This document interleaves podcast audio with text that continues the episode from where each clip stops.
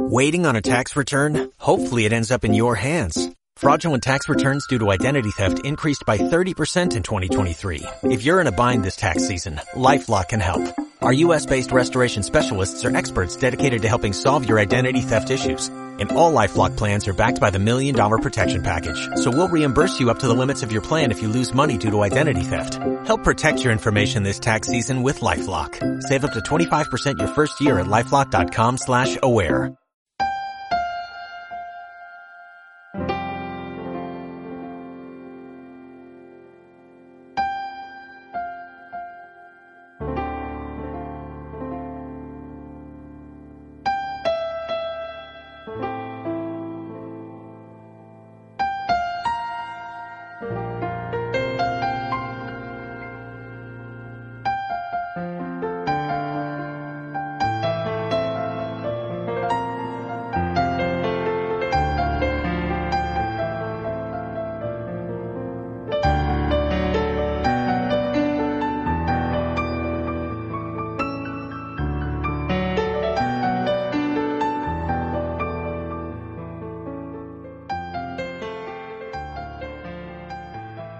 Amigos, estáis escuchando los podcasts de Francisco Saiz en el programa Haz tu camino y sé feliz. Si queréis escuchar todos los programas, los podéis eh, oír en la página web www.terapiasdefranciscosaiz.com y en la página www.haztucaminoysefeliz.evox.com.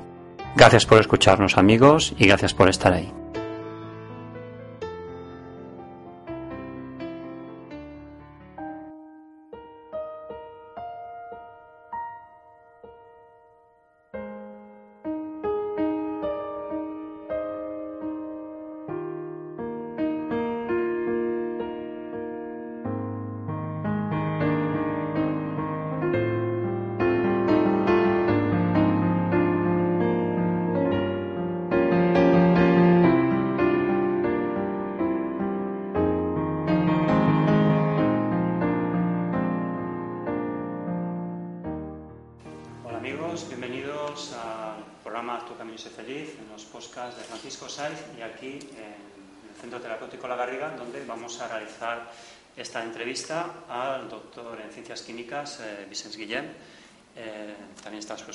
Juani y eh, mm, Natividad, Nati, que es eh, la dueña del Centro Terapéutico La Garriga y donde pues eh, tocan el tema de las adicciones y es lo que vamos a hacer. Pues.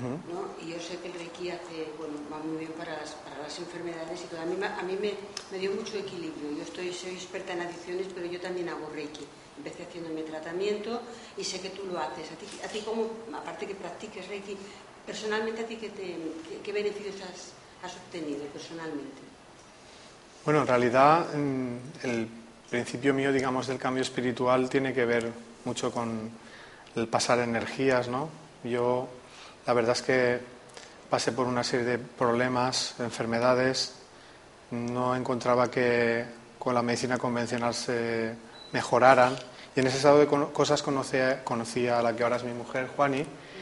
Eh, ella atendía a la gente gratuitamente en casa para ponerle las manos ella pasaba energías, aunque no, en ese momento pues no, no le llamábamos de ninguna manera, ¿no? Y eh, yo notaba mucho alivio cuando ella me pasaba energías de los dolores que tenía. Ella es la que primero me habló de que mis problemas tenían un problema emocional, o sea, eran enfermedades de origen emocional. Y es la que me empezó a aconsejar eh, pues cómo resolver esos problemas y ahí es cuando empezó a cambiar eh, mi estado de salud y mi estado emocional. Y ella es la que me habló primero de, de pasar energías, ¿no? Ella me dijo que yo tenía buenas energías eh, y que podía poner las manos para ayudar a otras personas también, como ella me había ayudado a mí. Ella lo hacía gratuitamente y yo también empecé a hacerlo de la misma manera y se sigue haciendo de la misma manera. Entonces yo al principio tenía mis dudas de hasta qué punto estaba transmitiendo energías, ¿no? de esos miedos del principio, porque todavía la sensibilidad no está muy desarrollada. Pero a partir de cierto momento ya empecé a notar las energías en las manos y también le empecé a notarlo en la cabeza. Entonces cuando pasas energías a otra persona, yo noto que me ayudan a pasar esas energías.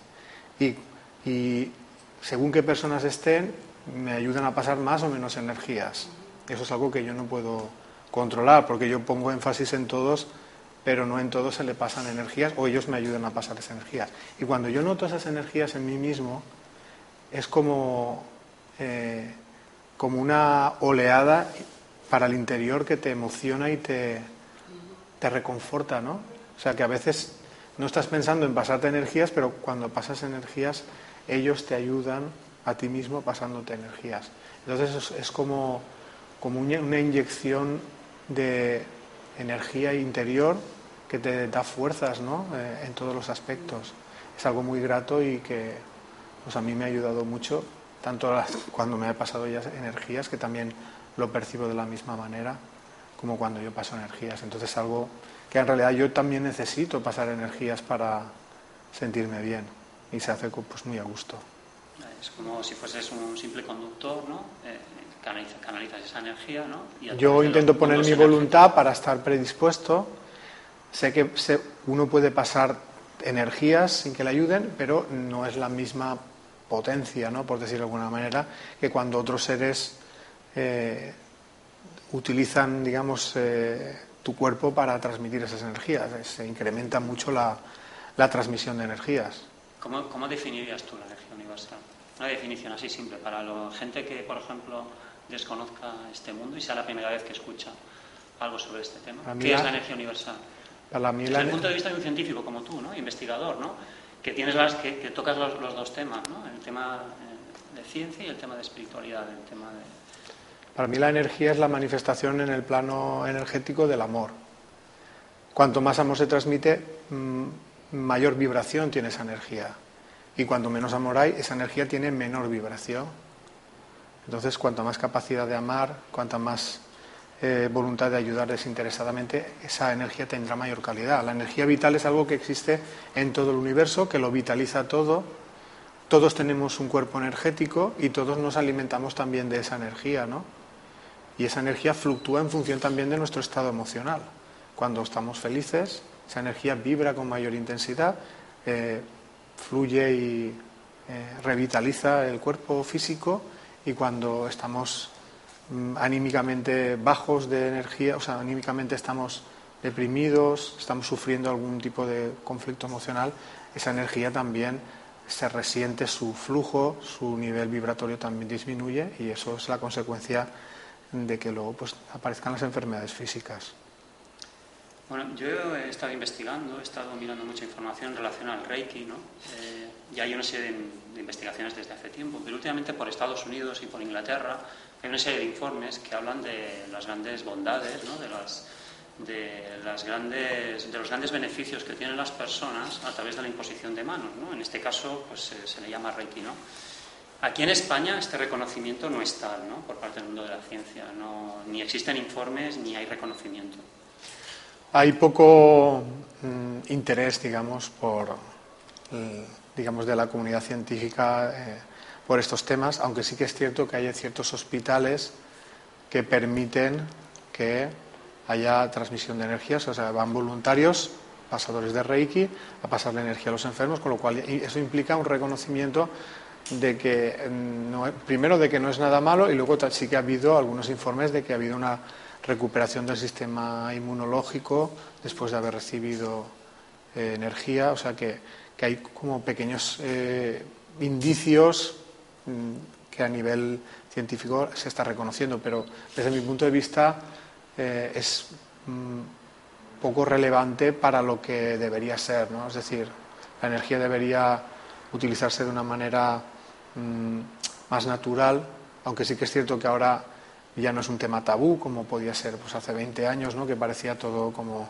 cuestión de brujería. ¿no? en eso ha cambiado bastante la mentalidad, pero todavía, digamos, la, ciencia mm, es muy materialista y todo lo que no mida con un aparato pues tiene dificultad en admitirlo. ¿no? Entonces, creo que eso en el futuro cambiará, que en otros países ya está cambiando, hay mucho más mucho más reconocimiento del valor terapéutico de las energías, pero todavía en España creo que, que, no ha llegado todavía ese, ese reconocimiento. Estamos todavía como en pañales, ¿no? Por decirlo de alguna manera. En cambio, hablas con cualquier persona de Sudamérica, por ejemplo, y bueno, incluso hay hasta hospitales, ¿no? Que, tienen instalado el Reiki, ¿no? O sea, que, es, es, muy normal, es muy normal que se practique el Reiki. De hecho, yo tengo una, una anécdota de una de las eh, personas que hizo una ponencia hace dos semanas aquí en este centro, que ella descubrió el Reiki en, no sé si fue en Ecuador, ella se dedica pues, al mundo al mundo creo que de la ópera, ella es escenógrafa, ¿no? María Elena Mexía creo que es, ¿no? Y lo comentaba, que, que, es una pasada, o sea, que a través de un bailarín pues descubrió que, que el Reiki, con, simplemente imponiendo las manos, una persona pues obtenía un beneficio, que era sobre todo calma, tranquilidad, paz. Entonces eso al, al, al cantante, al bailarín, pues le ayuda a poder canalizar esa energía y poder desarrollar su trabajo de una manera pues, pues muy, muy, muy, sana, ¿no? muy, muy, equilibrada. Yo opino que todo el mundo tiene la capacidad de transmitir energías, que esto depende de la voluntad de uno y de la práctica, ¿no? Es como el deporte, cuanto más practicas, mm, más potencialidad tienes, ¿no? Entonces pienso que, aunque ahora le llamemos Reiki o pueda tener diferentes nombres, esto es algo conocido desde la antigüedad, que Jesús, cuando transmitía energías y curaba a la gente, estaba pasando energías. Su gran capacidad, su gran capacidad de amar es la que hacía pues, que esas energías tuvieran un efecto eh, muy inmediato hasta el punto de creer que es sobrenatural. En realidad es algo natural, pero que es ignorado por el ser humano o no suficientemente conocido. ¿no? Cuando todo el mundo conozca que tiene esa potencialidad y la aplique, pues dejará de ser algo extraordinario para ser algo normal. Pero aparte de tener la información, creo que es muy importante poder practicar esa información tan, tan sencilla ¿no? que tú envías, por ejemplo, en tus libros. Es una información eh, de una alta calidad eh, que quien lo lee, pues la verdad que se queda, se queda prendado por, por, la gran sabiduría ¿no? que, que destilan estos libros pero creo que no solamente con tus libros, sino con cualquier libro que uno pueda que le pueda interesar y que pueda leer y que pueda coger esa información, después lo que falta es la práctica. Es decir, a la gente le falta el, impulso de decir, bueno, ahora esto, esto que estoy leyendo, que lo encuentro muy interesante y de una gran sabiduría, ahora lo voy a practicar, porque me ha parecido muy bien. Esa información me ha llegado, me ha llegado al corazón, me ha llegado al alma, pero lo voy a practicar. Pero falta eso, falta dar ese paso. Bueno, yo pienso que cada persona... ¿Qué hay que eh, hacer para convencer a una persona para que dé ese paso? Porque es muy importante, o sea, pero no se da. Bueno, yo no, sé si es una cuestión de convencer, sino de que de transmitir un ejemplo y que a la otra persona, digamos que algo interiormente se le remueva eh, y que lo quiera poner en práctica, ¿no? Yo opino que sí que es cierto que, aunque el libro no habla del Reiki, habla más del tema de la evolución espiritual. Sí, eh, creo que sí que es cierto que, nos cuesta mucho poner en práctica cosas que aprendemos del interior porque nos cuesta mucho renunciar a, nuestro egoísmo, ¿no? Eh, porque para querer cambiar eh, o querer poner en práctica hace falta querer admitir cómo somos, esa parte egoísta que todos tenemos y querer modificarla. Entonces es el paso principal y es cierto que esto nos cuesta bastante pero que en, cada persona es un mundo y habrá personas pues, que se apliquen un 10%, otras un 20%, otras un 50% y que tenemos nuestro libre albedrío pues, para eh, decidir lo que queremos hacer ¿no? Eh, en la vida. En tus dos libros lo explicas muy bien, ¿no? O sea, la esencia que desprenden estos dos libros es esa. Es, es, ese amor incondicional, esa conexión con nuestro interior, con nuestro centro, y a partir de ahí poder desarrollar y poder conectar con, con, ese amor, eh, ese amor que tú explicas, esos, esos, seres de luz que están con nosotros y que nos dan esa información tan sabia que nos puede servir para, pues, para caminar aquí, para fijarnos que estamos viviendo una reencarnación, que es una vida pero que tenemos que aprender, aprender a, reconocer esa información que es para nosotros, que es una sabiduría, divina y que nos va a servir para caminar en esta, en esta vida tan de sufrimiento que estamos viendo ahora. Porque aquí, pues bueno, aquí no venimos a, quedarnos sentaditos en, en, casa, en el sofá, a ver la tele, aquí venimos a aprender a caminar, a disfrutar de la vida, pero de las cosas que realmente quiero hacer, quiero, quiero contribuir en algo en esta sociedad, no quiero estar permanentemente parado, ¿no? Sería un poco... Eh, Sé que he mezclado diferentes cosas que no tienen nada que ver con el libro, pero sí que estos dos libros creo que desprenden todo eso. Bueno, Lánzate a ese amor incondicional, cree en ti, cree en ti, conecta con esa luz divina y empieza a caminar. Por resumirlo así muy brevemente, los libros intentan dar el mensaje de que solo se puede llegar a ser feliz desarrollando la capacidad de amar y que todos venimos a, lo mismo, a desarrollar la capacidad de amar y que no hay un eh, eh, tope en ese proceso porque somos inmortales. Es decir, somos espíritus eh, de vida infinita y lo que hacemos cada vez que venimos a este mundo es recorrer un, trozo de ese camino. Que las pruebas de la vida tienen el objetivo de ayudarnos a desarrollar la capacidad de amar y que nada se pierde de lo que hagamos, porque la muerte no existe. Que todos venimos a lo mismo, es decir, somos hermanos, aunque luchemos tanto entre nosotros, algún día llegaremos a, reconocernos como hermanos, que lo que impide que lo reconozcamos es el egoísmo, por eso es tan importante para poder desarrollar la capacidad de amar, eh, desarrollar los sentimientos como eliminar el egoísmo. Por lo tanto, los libros hacen mucho énfasis en esa parte también el, reconocimiento del egoísmo en sus múltiples manifestaciones y el cómo uno puede identificarlas y poco a poco ir cambiándolas. Porque como muy bien dices, bueno, en eso, en eso estoy totalmente de acuerdo. Y yo añadiría que como cada uno de nosotros venimos a realizar diferentes misiones, diferentes trabajos en esta vida terrenal, eh, al final todo es una comunión, todo es, es, la unión de todos, porque todos somos hermanos y todos podemos aprender de cada uno de nosotros. Tú, con tus charlas, que son magníficas, estás, bueno, estás expandiendo eh, este conocimiento que la inmensa mayoría desconocemos, porque tú estás metido en el mundo de la ciencia, estás metido en el mundo de la investigación, tú investigas en el mundo del cáncer y, hay mucha gente que por desconocimiento, pues esa información no nos llega. Entonces es muy sano, es muy positivo que haya personas como tú que nos, des, eh, que nos den esta, esa otra visión desde el, desde el, punto de vista espiritual, ¿no? Y cómo nos transmite esa información en relación con el cáncer y con todo esto que tú estás investigando, ¿no? Me parece una labor magnífica y que me gustaría que, bueno, que, pudieses explicar un poquito qué tenemos que hacer para evitar el cáncer. ¿Qué tengo que hacer? Vida sana. Pero yo creo que eso yo creo que es algo más que, algo más que vida, sana, ¿no? Que una, una, una, vida sana en el interior, ¿no? O sea, sí, sí. Para mí la enfermedad, no solo el cáncer, sino muchas otras enfermedades, está causada por el sufrimiento. Eh, y para poder sanar, por tanto, esas enfermedades es necesario saber por qué sufrimos. Dependiendo del sufrimiento, puede venir una enfermedad u otra.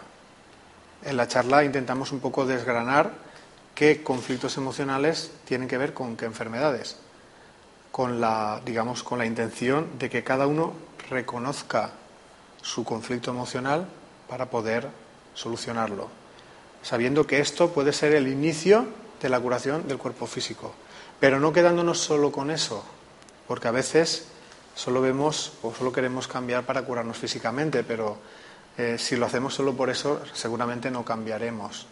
El problema emocional seguirá ahí. Y nosotros intentamos darle una vertiente espiritual, ¿no? Sobre todo que intentemos eh, cambiar para ser felices y que la única manera de ser felices es desarrollar los sentimientos. Y entonces unimos esa parte espiritual con la parte, digamos, física de las relaciones entre los conflictos emocionales y la enfermedad. Creo que si todo el mundo pusiera énfasis en desarrollar su capacidad de amar y también en eliminar el egoísmo, sufriríamos menos y haríamos sufrir menos a los demás. Y esto como consecuencia traería más felicidad y más salud, porque lo, segundo, la salud, es consecuencia de lo primero, la felicidad. Y porque con el amor no existe la mentira, no existe, no existe el ego, el amor eh, lo disuelve todo, ¿no? Cualquier conflicto, cualquier bloqueo. Sí, pero ahí también tenemos problemas para saber distinguir lo que es el amor verdadero de lo que son formas de egoísmo disfrazadas de amor. Porque una persona dice, no, no, yo quiero mucho, yo amo mucho. Por ejemplo, cuando hablamos de el amor a los hijos, decimos, no, no, yo quiero a mis hijos más que a mi vida. Pero mira cómo me lo pagan. Eso lo hemos comentado mucho en las charlas, ¿no? Que el amor ha de ser incondicional para que lo podemos llamar amor. Si esperamos un pago a cambio, ya no es incondicional. Entonces ahí hay una parte de egoísmo. ¿Qué esperamos de los hijos? Que hagan lo que nosotros queremos, con lo cual tampoco respetamos la libertad del ser amado.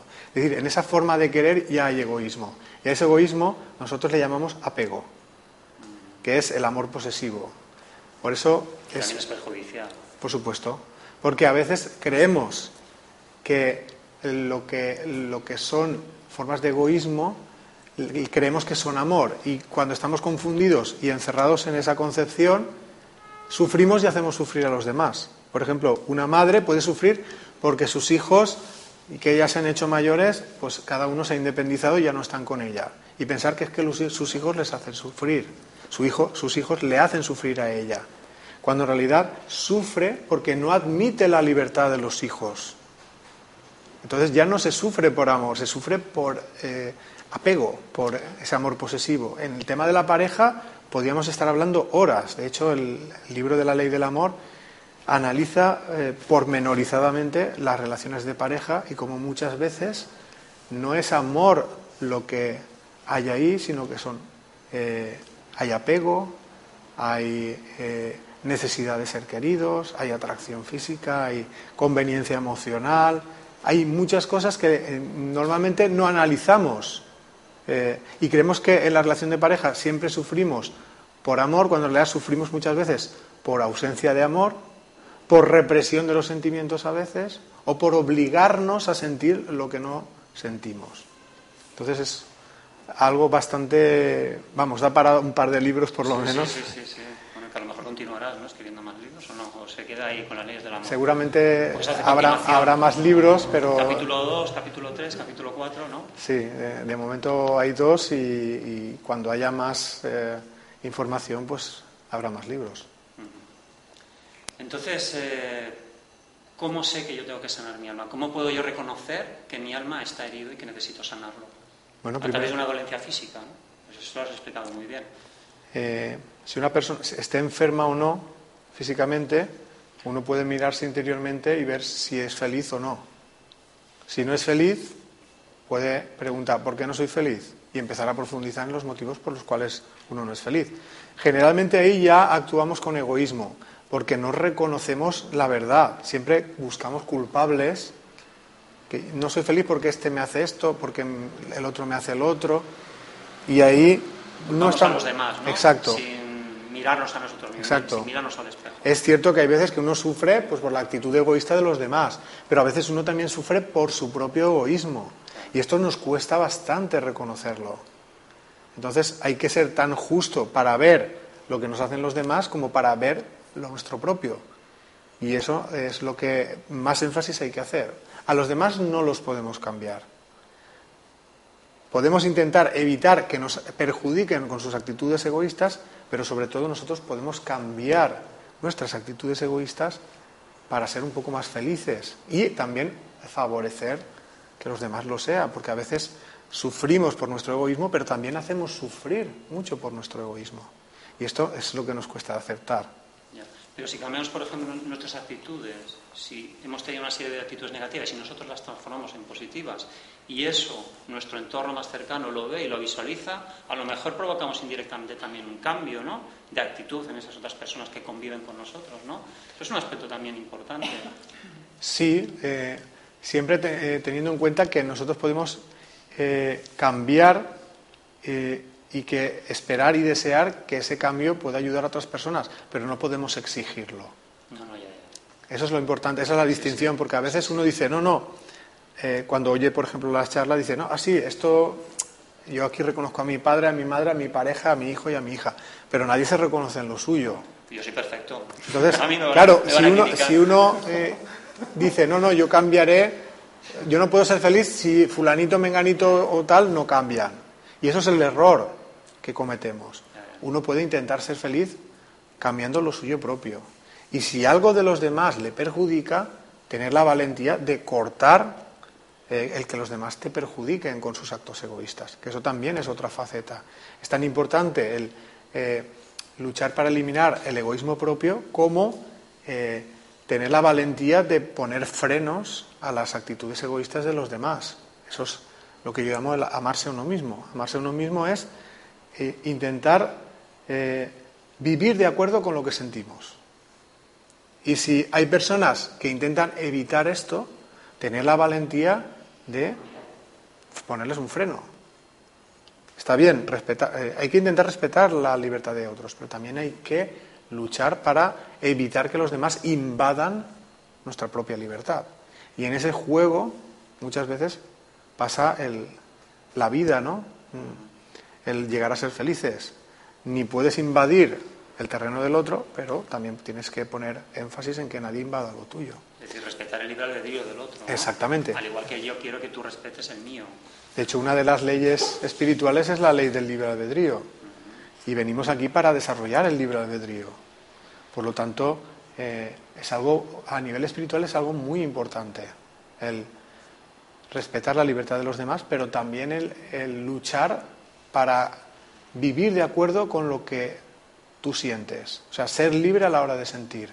En el segundo libro, la ley del amor, eh, en la parte final, en la contraportada del libro, decimos que espero que te des cuenta de que tienes un derecho que no debes permitir que nadie te quite, que es el derecho a la libertad de sentimiento.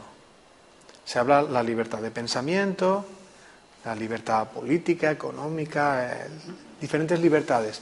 Pero me gustaría que en algún sitio, en algunos derechos humanos, en Carta de Derechos Humanos, dijera, todo el mundo tiene derecho a la libertad de sentimiento. Quiere decir que nadie te puede obligar, nadie te puede obligar, por ejemplo, a tener una relación de pareja que tú no has elegido. Ni tú estás obligado a continuar una relación de pareja si no quieres. Y esto es algo que todavía nos cuesta de entender, ¿no? Creemos que por haberse establecido el vínculo de pareja, de matrimonio, por ejemplo, eso te obliga a estar con esa persona toda la vida. Es para toda la vida, ¿no? En la sociedad nos han dicho que es para toda la vida. Pero eso, eso es, el tema de la... hablado las, los sentimientos y las emociones. Sí, pero imagino que ahí a veces entra en juego el miedo a la soledad, la manipulación, el chantaje que te puede hacer la otra persona, hacerte sentir culpable. Sobre todo puede ser con los hijos, pero puede ser con las parejas. ¿no? Sí, hay, muchas facetas. a romper, a quedarte solo, sola, supongo que influye. Sí, hay muchas facetas. De hecho, en el, de la ley del amor se intenta un poco desmenuzar, ¿no? Porque una persona no actúa de acuerdo con lo que siente. Puede ser por miedo, miedo a diferentes cosas. A veces también es por apego, ¿no? Que uno no quiere eh, soltar a la otra persona, ¿no? Aunque no la quiere, pero tampoco quiere dejarla, ¿no? Entonces, hay muchos motivos y muchos de ellos eh, no los queremos admitir. Por eso el libro trata muchas situaciones en las que se pueden ver envueltas muchas personas en la relación de pareja, para que cada uno, si ve algo, de, se identifica en algo, lo tome para poder aplicarlo a su propia vida ¿no? y salir de esa situación de sufrimiento en la que puede estar viviendo. La relación de pareja es una de las causas de sufrimiento más grande para la mayoría de personas. Pudiendo ser una gran fuente de felicidad, desgraciadamente lo es de grandes sufrimientos. Y esto es porque muchas veces la elección de la pareja no se hace por sentimiento, sino por otros motivos diferentes por a la materiales, por, por eh, por atracción física, por conveniencia emocional, conveniencia material, a veces por necesidad de ser queridos, a veces por necesidad de querer. Y muchas veces eso hace que uno se confunda, ¿no? En lo que siente, lo que no siente. A veces queremos al otro como un hermano, pero no como pareja. No queremos que sufra, pero tampoco somos felices en la relación de pareja. Y nos cuesta eh, cambiar los roles, ¿no? Si tú realmente a alguien lo quieres como hermano, esto no te obliga a que sea tu pareja. Pero crees que como ya has dado ese paso no puedes volver atrás. O sea, la relación de pareja no tiene por qué terminar eh, porque el otro te maltrata o porque es adicto a las drogas o cosas de ese estilo. O sea, tú no tienes por qué tener ninguna agresión de tu pareja. Simplemente con que no haya un sentimiento correspondido de pareja, ese ya es motivo para no continuar. Pero nos cuesta ver eso, nos cuesta eh, creernos que tenemos libertad de sentimiento, que si queremos estar con alguien como pareja o no, esto es una decisión que nos corresponde exclusivamente a nosotros tomarla y que no debemos permitir que otras personas tomen esa decisión por nosotros. Pues eso se hace mucho énfasis en la ley del amor. Fíjate que sería muy interesante que esto se pudiese meter en, la, educación, ¿no? en la educación general básica, en la ESO, incluso hasta podría haber una, una, carrera ¿no? que se llamase las leyes universales, las leyes espirituales, más que nada para, para, para, para engrandecer a la humanidad con, el amor incondicional, con todos estos mensajes que son tan sabios, pero que para desarrollarlos, eh, es lo que dices tú, habría, haría falta muchos libros, ¿no? una biblioteca entera ¿no? para poder desarrollarlos ampliamente. Las pruebas de la vida, en cierta manera, te ayudan ¿no? a, dar ese paso a cada persona en lo que a ella le corresponde, ¿no? Porque todos venimos a lo mismo, aunque no, no exista ninguna carrera eh, para aprender a amar. Perdona que te, pero es que esto me... El problema que veo yo es que como aquí tienes que aprender de tu propia experiencia, porque tú te han tocado unos padres, porque te han tocado esos padres, y esos padres no han recibido esa educación que no es por culpa, no, no ha sido culpa suya, sino por el sistema, pues tú también sufres esas consecuencias. Luego vas al colegio, tampoco te enseñan lo que realmente es, sí, te enseñan a memorizar, te enseñan a, bueno, a te enseñan una serie de herramientas que después te das cuenta que a medida que vas evolucionando... es cierto que la, educación de este mundo eh, hace mucho énfasis en desarrollar la inteligencia y la mente y poco énfasis en desarrollar los sentimientos. Y ojalá eso cambie ¿no? en el futuro. Eh, es lo deseable y eso intentamos también un poco ¿no? a través de las charlas y los libros, eh, poco suplir esa carencia que todos tenemos ¿no? de conocimiento de, de la espiritualidad y del desarrollo de los sentimientos. Yo tuve la, pues la, eh, la gran suerte ¿no? de, haber conocido a Juani, que es la que a mí me, me ha abierto ¿no? la puerta al mundo espiritual y a, los sentimientos. Y, y, por eso, como me he sentido una persona privilegiada en eso, también quería, queríamos dar a conocer pues, todas esas vivencias a otras personas, porque creo que a todo el mundo le, le puedo ayudar. Y no me gustaría que ella dijera algo, ¿no? Sí, sí, durante la charla que tú estabas haciendo lo estábamos comentando, ¿no? Que fue a través de ella como tú te iniciaste en este mundo, ¿no? Pues eh, Juani, eh, puedes decirlo que, que fue a través, a, través tuyo, ¿no? Como él. Bueno, yo pienso que a través de, de mí no es, porque él ya ha venido siendo especial, para mí lo es. Bueno, pero fue una motivación para que él eh, encauzase, ¿no? Bueno, yo ya te lo he dicho antes, ¿no? Eh, también a mí me ayudan a ayudar, igual que a muchísima gente, y solo me dispongo a decir lo que me dicen, ¿no? Pero también me guío por el corazón, por supuesto. Y bueno, para mí siempre ha sido lo que, lo que es, y pienso que aquí todos venimos a lo mismo, a ser felices, y que hay que luchar contra los miedos. Y no puedo decir más solamente que me siento muy feliz y que ojalá la gente luche para ser feliz. Yo os veo a los dos y si transmitís, esa, también, transmitís ese amor, ¿eh? Vamos, se, os ve, vamos. Yo he sabido lo que era no tener amor y ahora sé lo que es el amor. Quizá me quedan muchas cosas, no quiero parecer soberbiosa, pero la verdad es que vale la pena luchar aunque nunca consigas el tope, porque en este mundo es muy difícil llegar al límite. Sí, porque te dicen que tienes que ser el mejor en todo y tienes que marcar objetivos en todo. y si no eres un fracasado, ¿qué va? No eres un fracasado, has aprendido. Tienes que dar lo que puedas dar y el mundo espiritual, lo he dicho antes también, no tiene un límite. Es interminable y pienso que deberíamos de no ponernos metas y siempre pensar que la felicidad está ahí y que nunca es bastante, ¿no? Y bueno, y procuramos eso, que la gente luche para que sea feliz.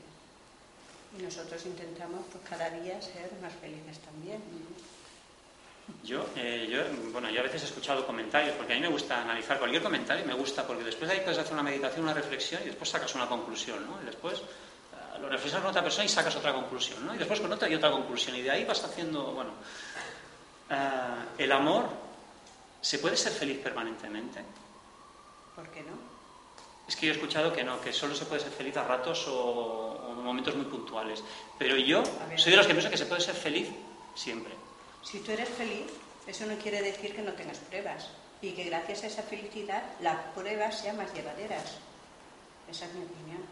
Se puede ser feliz cuando lo sientes, pero ya te digo, eso no quita de que tengas pruebas y que sufras con los que quieres, incluso con los que no quieres, eh, porque hay gente que no conoces y no puedes decir que quieres, pero cuando te enteras que han habido tragedias, sufres igual, ¿no?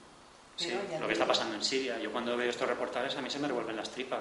Yo digo, ¿y no somos hermanos? No, no, no, los estamentos oficiales, los poderes fácticos, no pueden hacer nada porque solamente con una orden esto se pararía. O sea, y no solo Siria, lo que está pasando en África, lo que está pasando. muy bien a eso, ¿no? No se trata de los demás, sino de nosotros mismos y él responderá muy bien. Bueno, es cierto que en este mundo es complicado ser feliz, porque aunque una persona pueda vivir, por ejemplo, una relación de pareja donde haya un sentimiento mutuo eh, muy intenso, eh, el mundo está muy materializado, hay mucho egoísmo y es muy difícil que de todo eso que pasa en el mundo no te afecte nada. De hecho, cuando amas a los demás, también te preocupas por su bienestar y cuando personas que quieres, incluso pues que no quieres, no tienes relación, pero te afecta que el ser humano sufra, pues todo eso lógicamente te, te impide ser completamente feliz, ¿no? Eh, pero digamos que en lo que es el, a la parte que a cada persona le toca, tenemos que saber que hay cosas que están a tu alcance, que dependen de, ti mismo, y hay cosas que están fuera de tu alcance, ¿no? que dependen de más personas. ¿no? Eh, aquí lo que intentamos en el de la ley del amor es que cada uno, por lo menos las que están a su alcance, las intente eh, trabajar ¿no? para llegar a ser feliz en lo que es, por ejemplo, las relaciones personales, las relaciones eh, familiares, con amistades sociales, sin perder de vista. trabajar, ¿no? Exacto. sin perder de vista, por supuesto, que, todos somos hermanos y que lo deseable será que en el futuro eh, nadie sufra a consecuencia del daño que le haga a otro ser humano. Como tú dices, las guerras de Siria, eh, en cualquier eh, sitio del ser humano echas un vistazo, o sea, cualquier sitio del mundo echas un vistazo y siempre hay multitud de eh, situaciones donde muchos seres humanos sufren, individual o colectivamente. Pero es bueno que reflexionemos sobre ello y que sepamos que todo ese sufrimiento tiene el mismo origen. La ausencia de amor, llamémosla egoísmo. El sufrimiento del mundo está causado por la suma del egoísmo de los que formamos parte del mundo. En todos los estamentos, desde arriba hasta abajo, los políticos, las personas que eh, dominan la economía, eh, eh, la sociedad, estas personas, por tener mayor poder, también tienen mayor responsabilidad. Pueden hacer muchas cosas que pueden favorecer, pero también pueden hacer muchas cosas que pueden perjudicar a mucha gente. Y de todo eso tendrán que responder en el mundo espiritual. Porque en el mundo espiritual te deja libertad de actuación.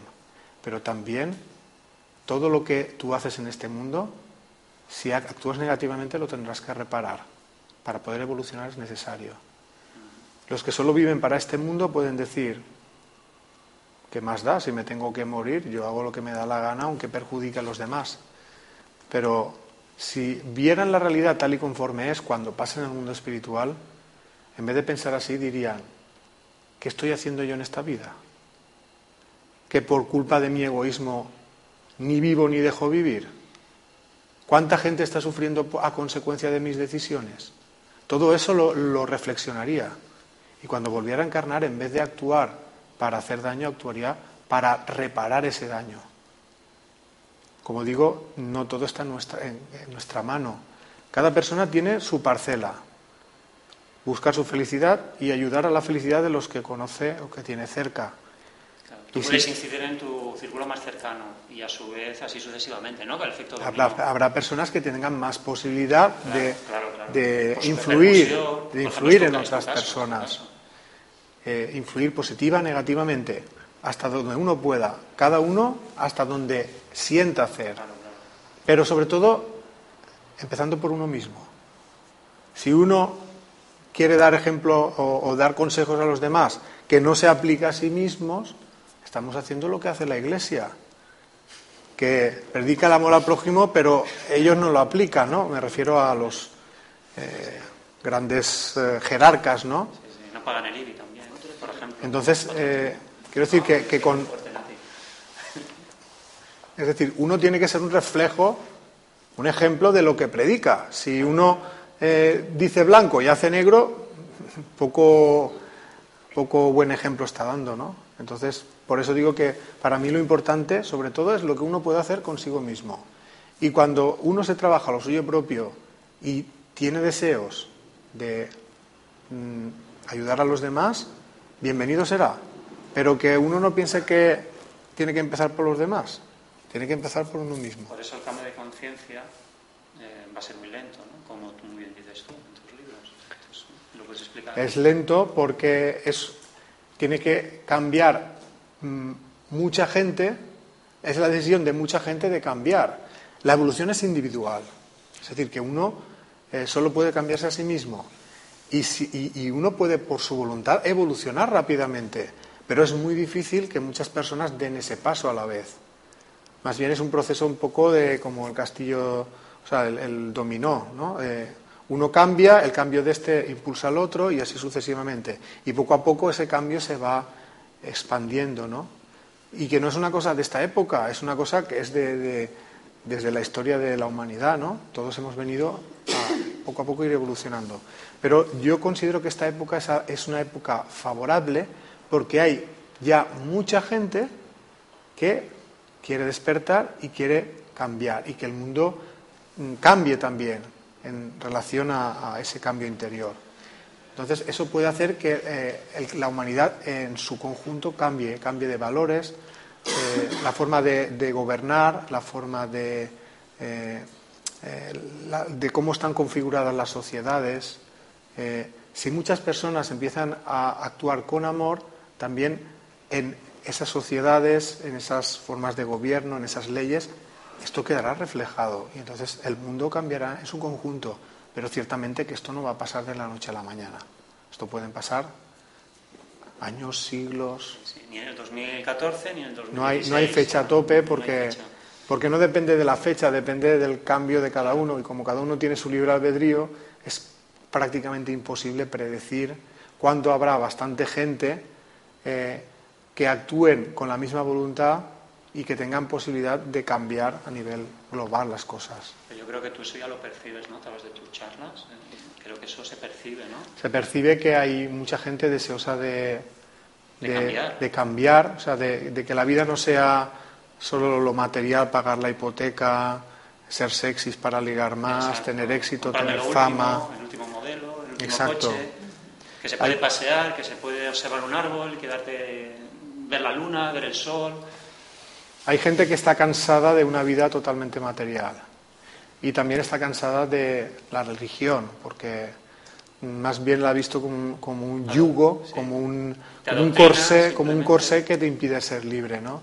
Entonces eh, les falta encontrar eh, esa- ese camino que les llene. Ya saben por dónde no quieren ir, ahora les falta saber por dónde ir. Entonces, eh, nos estamos encontrando que hay mucha gente que quiere cambiar eh, interiormente. Bueno, acude bastante gente a las charlas. El libro se está extendiendo mucho.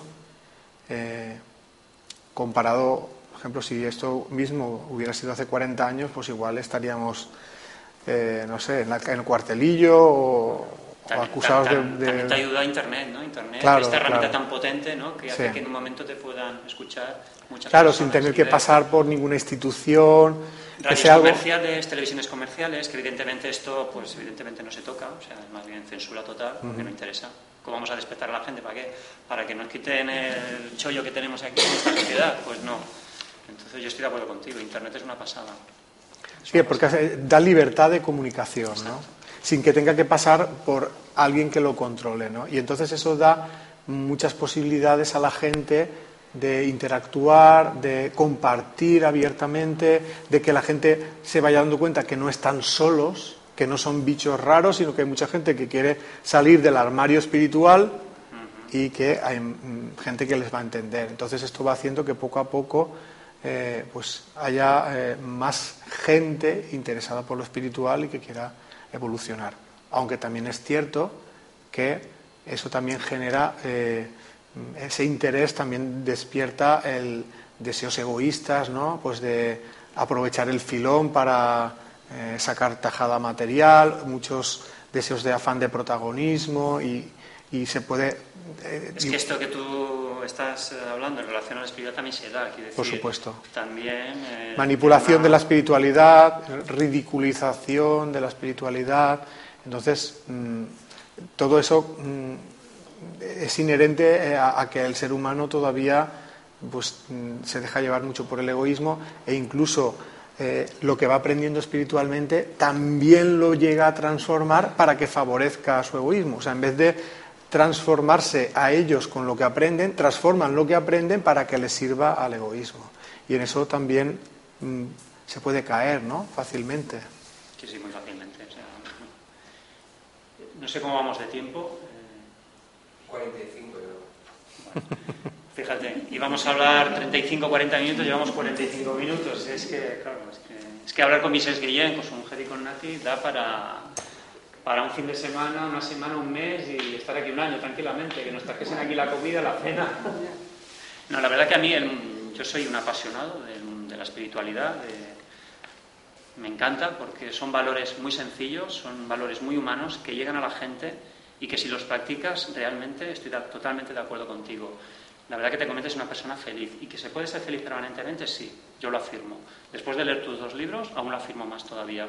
Pero yo eh, invito a la gente a que practique, a que practique, por favor, que practicar significa eh, con buenos pensamientos, con frases muy sencillas, hacernoslas nuestras y hacer una pequeña meditación, libre albedrío, porque a mí no, los rituales no, no van conmigo, que libre albedrío, todos tenemos esa sabiduría dentro, saquémosla, despertemos y a partir de ahí evolucionaremos y tus libros ayudan mucho en esto. Para la gente que, que, está viendo esto a través de estoy Internet. Muy agradecido, de verdad, para mí es un placer el poder haber hecho esta charla, que Nati me haya abierto las puertas de su centro, que tanto tu mujer, Juan, y como tú hayáis aceptado el venir aquí a hacer esta charla, concederme esta, esta entrevista en este programa tan humilde que tengo yo en Internet, para mí, pues soy la persona más feliz del mundo. Muchas gracias.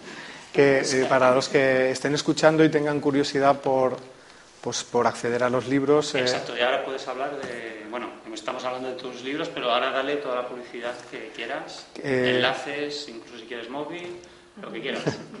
bueno, es bastante sencillo acceder a ellos. Los que tienen internet se manejan con el Google, ponen el título del libro, que es Las leyes espirituales y la primera entrada de, de, la búsqueda es el blog, es las leyes espirituales.blogspot.com. Ahí podrán eh, descargar los dos libros, el de las leyes espirituales y el de la ley del amor, de forma totalmente gratuita, el archivo PDF. Podrán ver eh, diferentes eh, vídeos relacionados con los libros, con la charla del origen emocional de la enfermedad. Podrán ver, también podrán descargar los audiolibros que para el que no tenga ganas de leer mucho. Se es más fácil todavía. Y las personas que quieran tener el libro en formato papel también podrán ver eh, dónde pueden conseguirlo. Eh, el precio del libro en papel vale dos euros, tanto el uno como el otro. Es decir, no hay eh, ánimo de lucro, es para pagar los gastos de la imprenta y los distribuidores también lo distribuyen con esa filosofía de sin ánimo de lucro. En la página web pueden ver dónde conseguirlo. editores que colaboren en estos temas, complicado, ¿eh? En realidad es autoedición, o sea... Ah, vale, vale, vale. Vale, entonces ya está, ya vale, vale, pues ya está. Es también la manera de... Vale, vale, sí, sí, vale, vale, sí, sí, muy bien, muy bien, muy bien. Leyes espirituales, como tú las practicas, pues fíjate qué bien te va la vida, te va genial. Eres una persona feliz, tu mujer es feliz, todos somos felices. Es que, es que imantáis esa, esa felicidad, ¿eh? o sea, la, la, irradiáis. Y la verdad que da gusto, ¿eh? da gusto estar con personas así. No, eso bueno. que tenemos nuestros defectos. Hombre, y, claro, y, que, tenéis problemas, pues como todos, evidentemente. Y que cada día es un día de lucha, ¿no? Claro, pues sí. cada día no es fácil. Cuando uno sabe que la lucha es para ser feliz y que vale la pena, pues yo invito que todo el mundo luche, ¿no? Sí, sí.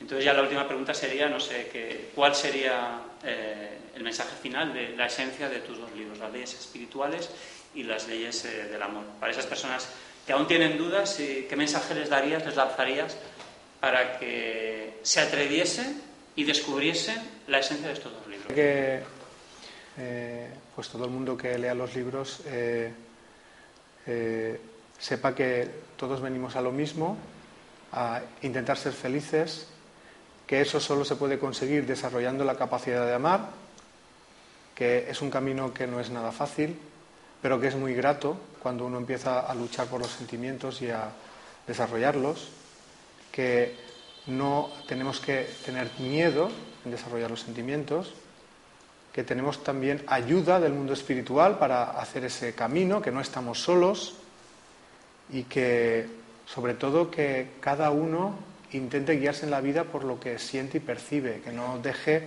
que otras personas decidan por él, eh, que tenemos libertad de sentimiento, libertad de pensamiento, libertad de evolución. Eh, y básicamente ese es el mensaje, ¿no? Que todas las personas que sufren, que intenten buscar el motivo por el cual sufren y cuando ya lo hayan encontrado, que intenten cambiar su vida para que esas situaciones de sufrimiento desaparezcan. Y creo que la clave es el buscar vivir de acuerdo con lo que sentimos. Pues, pues damos por, por finalizada la entrevista, esta entrevista en la que hemos participado Juani, la mujer de de Vicens Guillem. Es que... sí, me he quedado en blanco, me he quedado en blanco. Esto pasa a veces, me he quedado en blanco. De Vicens Guillem, de Nati y el que os habla, Francisco Saiz. Este programa lo podéis escuchar en el canal Haz tu camino feliz de YouTube, en mis podcasts, en Haz tu camino feliz. Lo subiremos, lo podéis escuchar tanto en audio como en vídeo. Y que nada, que nos seguimos escuchando. Gracias por vuestras escuchas. Cada vez somos más y seguiremos creciendo, pues para eso, para hacer nuestro camino y ser felices con las leyes espirituales y con el amor a la vida, que ese es el camino. Muchas gracias. Gracias a vosotros por vuestra hospitalidad. Haz tu camino y sé feliz.